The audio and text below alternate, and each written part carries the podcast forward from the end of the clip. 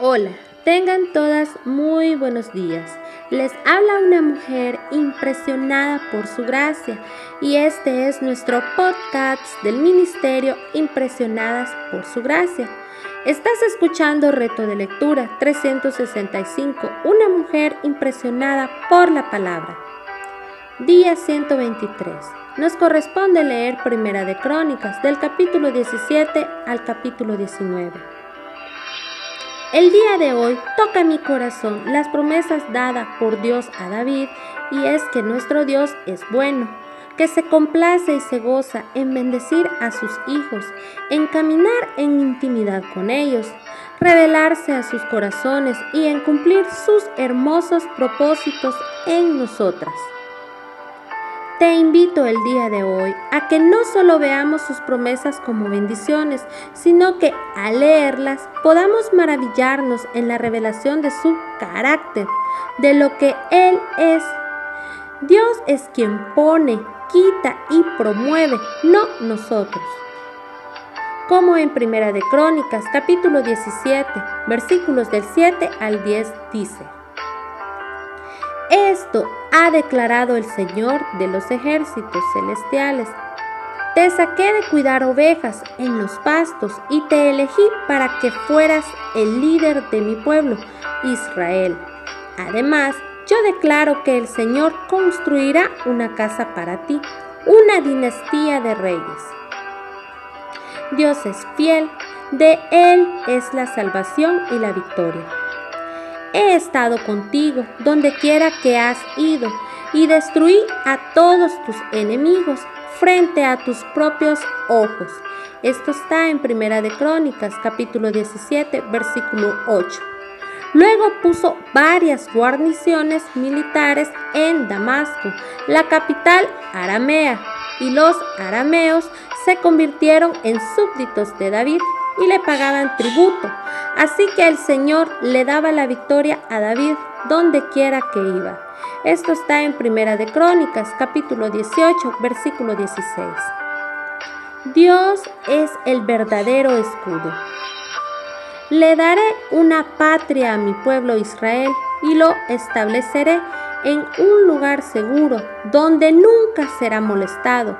Las naciones malvadas no lo oprimirán como lo hicieron en el pasado, cuando designé jueces para que gobernaran a mi pueblo Israel. Y derrotaré a todos tus enemigos. Esto está en Primera de Crónicas, capítulo 17, versículo 9. Al reflexionar sobre la reacción del corazón de David al escuchar estas promesas de Dios, podemos aprender lo siguiente nuestra pequeñez e insignificancia. ¿Quién soy yo, oh Señor Dios, y qué es mi casa para que me hayas traído hasta aquí? Esto lo leemos en Primera de Crónicas, capítulo 17, versículo 16. Transparencia y sinceridad de corazón. ¿Qué más te puede decir David en cuanto al honor concedido a tu siervo? Porque tú conoces a tu siervo. Primera de Crónicas, capítulo 17, versículo 18. Reconocimiento del amor de Dios y de su grandeza. Oh Señor, por amor a tu siervo y según tu corazón, tú has hecho gran cosa para manifestar todas estas grandezas. Eso está en Primera de Crónicas, capítulo 17, versículo 19 reconocimiento de que el Dios de Israel es el único y verdadero Dios.